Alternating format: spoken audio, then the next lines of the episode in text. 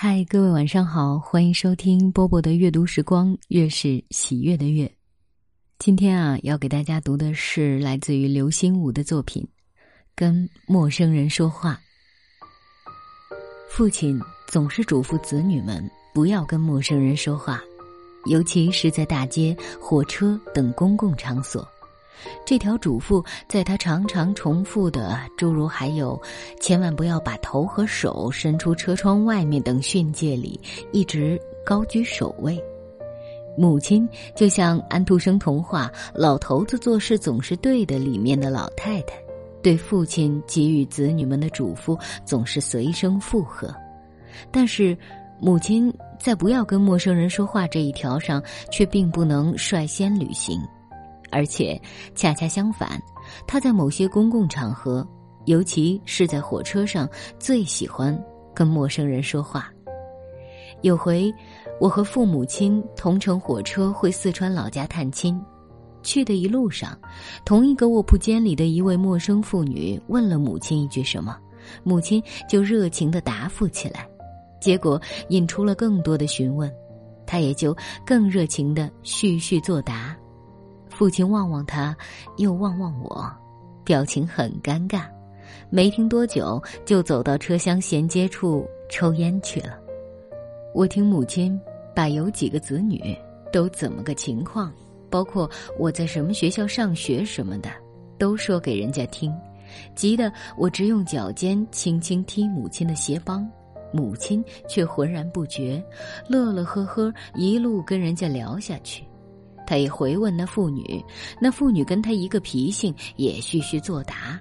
两人说到共鸣处，你叹息，我摇头，或我抿嘴笑，你拍膝盖。探亲回来的路上也如是。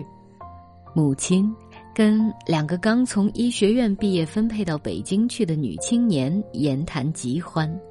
虽说医学院的毕业生品质可靠，你也犯不上连我们家窗外有几棵什么树也形容给人家听啊。母亲的嘴不设防。后来我细想过，也许是像我们这种家庭，上不去够天，下未堕进坑里，无饥寒之余，亦无爆发之欲。母亲觉得自家无碍于人，而人亦不至于要特意爱我，所以心态十分松弛，总以善意揣测别人。对，哪怕是旅途中的陌生人，也总报以一万分的善意。有年冬天，我和母亲从北京坐火车往张家口，那时我已经工作，自己觉得成熟多了。坐的是硬座，座位没满，但车厢里充满人身上散发出的晦气。有两个年轻人坐在我们对面，脸相很凶，身上的棉衣破洞里露出些灰色的絮丝。母亲进去跟对面的那个小伙子攀谈，问他手上的冻疮怎么也不想办法治治，又说每天该拿温水浸他半个钟头，然后上药。那小伙子冷冷地说：“没钱买药。”还跟旁边的另一个小伙子对了对眼。我觉得不妙，忙用脚尖碰母亲的鞋帮，母亲却照例不理会我的提醒，而是从自己随身的提包里摸出里面一盒如意膏。那盒子比火柴盒大，是三角形的，不过每个角都做成圆的，肉色。打开盖子，里面的药膏也是肉色的，发散出一股浓烈的中药气味。他就用手指弯出一些，给那小伙子放在座位当中那张小桌上的手，在有冻疮的地方抹那药膏。那小伙子先是要把手缩回去，但母亲的慈祥与固执使他乖乖地承受了那药膏。一只手抹完了，又抹了另一只。另外那个青年后来也被母亲劝说的抹了药，母亲一边给他们抹药，一边絮絮的跟他们说话，大意是这如意膏如今药厂不再生产了，这是家里最后一盒了。这药不但能外敷，感冒了实在找不到药吃，挑一点用开水冲了喝也能顶事儿。又笑说自己实在是落后了，只认这样的老药。如今新药品种很多，更科学、更可靠，可惜难得熟悉了。末了，他竟把那盒如意膏送给了对面的小伙子，嘱咐他要天天给冻疮抹，说是别小看了冻疮，不及时治好，抓破感染了，会得上大病症。他还想跟那两个小伙子聊些别的，那两个人却不怎么领情，含混的道了谢，似乎是去上厕所，一去不返了。火车到了张家口站，下车时站台上有些个骚动，只见警察押着几个抢劫犯往站外去。我眼尖，认出里面有原来坐在我们对面的那两个小伙子。又听见有人议论说，他们这个团伙原是要在三号车厢动手，什么都计划好了的，不知为什么后来跑到七号车厢去了，结果败露，被逮。我和母亲乘坐的，恰是三号车厢。母亲问我那边乱哄哄怎么回事，我说咱们管不了那么多，我扶您慢慢出站吧。火车晚点一个钟头，父亲在外头，一定等急了。母亲晚年一度从二哥家到我家来住，他虽然体胖，却每天都能上下五层楼到附近街上活动。他那跟陌生人说话的旧习不改，街角上有个从工厂退休后摆摊修鞋的师傅，他也不修鞋，走去跟人家说话。那师傅就一定请他坐到小凳上聊，结果，从那师傅摊上的一个古旧的顶针，俩人越聊越近。原来那清末的大铜顶针是那师傅的姥姥传给他母亲的，而我姥姥恰也传给了我母亲一个类似的顶针。聊到最后的结果，是那丧母的师傅认了我母亲为干妈，而我母亲也就把她。带到我家，俨然亲子相待，邻居们惊讶不已。我和爱人、孩子开始也觉得母亲多事儿，但跟那位干老哥相处久了，体味到了一派人间淳朴的真情，也就都感谢母亲给我们的生活增添了丰盈的乐趣。母亲八十四岁谢世，算得高寿。不仅是父亲，许多有社会经验的人谆谆告诫，不要跟陌生人说话，实在是不仅在理论上铺颠不破，因不慎与陌生人主动说了话，或被陌生人引逗得有所交谈，从而引发出麻烦、纠缠、纠纷、骚扰，乃至于悲剧、惨剧、闹剧、怪剧的实际例证太多太多。但母亲八十四年的人生经历里，竟没有出现过一例因与陌生人说话而遭致的损失。这是上帝对他的厚爱，还是证明着即使是凶恶的陌生人，遭逢到我母亲那样的说话者，其人性中哪怕还有萤火般的善，也会被闪亮。父母都去世多年了。母亲与陌生人说话的种种情景，时时浮现在心中，浸润出丝丝缕缕的温馨。但我在社会上为人处事，却仍恪守着父亲那不要跟陌生人说话的遗训。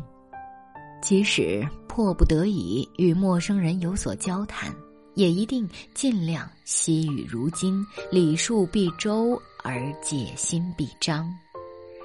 前两天在地铁通道里，听到男女生二重唱的悠扬歌声，唱的是一首我青年时代最爱哼吟的《深深的海洋》。深深的海洋，你为何不平静？不平静，就像我爱人那一颗动摇的心。歌声迅速在我心里结出一张蛛网。把我平时隐藏在心底的忧郁，像小虫般捕粘在了上面，瑟瑟抖动。走进歌唱者，发现是一对中年盲人，那男士手里捧着一只大搪瓷缸，不断有过路的人往里面投钱。我在离他们很近的地方站住，想等他们唱完最后一句，再给他们投钱。他们唱完，我向前移了一步。这时，那男士仿佛把我看得一清二楚，对我说：“先生，跟我们说句话吧，我们需要有人说话，比钱更需要。”那女士也应声说：“先生。”随便跟我们说句什么吧。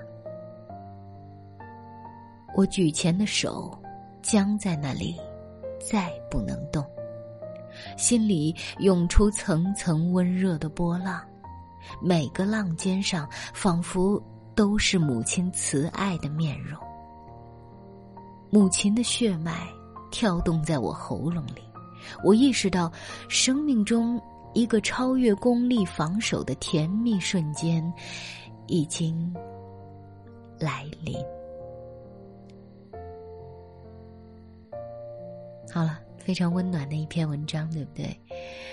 嗯，从我的角度出发，我还是觉得要少跟陌生人说话。但是我能够理解，即使是有恶意的陌生人，碰到了这么善良的老太太。也会被它融化吧。我是波波，在厦门跟各位说晚安喽。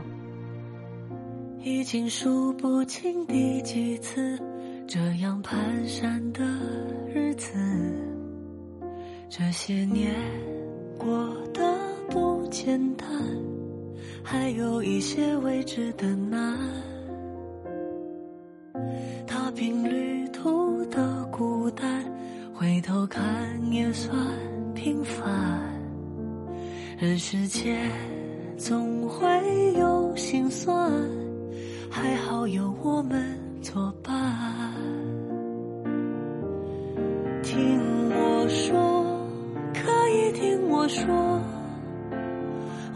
是懒惰，有时脆弱，有时像一个未经世俗的孩子。还不懂复杂与颠簸，不要失落，就这样听我说。若没有曲折，怎懂快乐？开心和难过，总要找个人说说，日子总会变好的。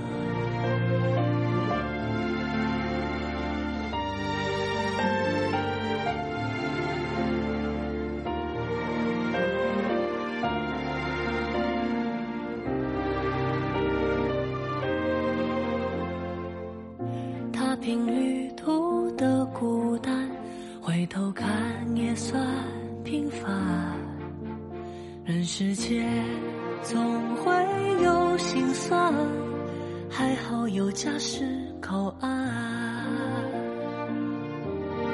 听我说，可以听我说，我跨过千山，走到灯火。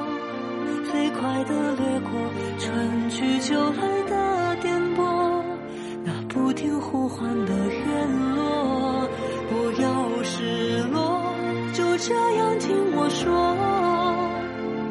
没有曲折，怎懂快乐？开心和难过，总要找个人说说，那个人总会懂得。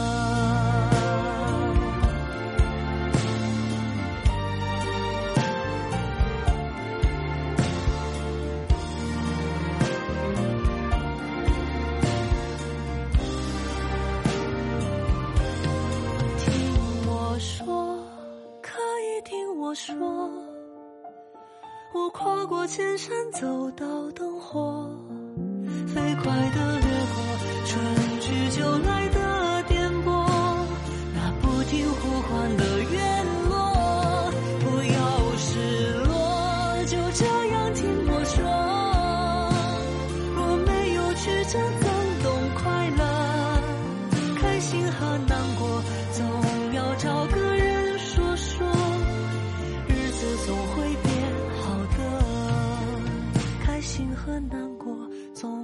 找个人说说，那个人总会懂得。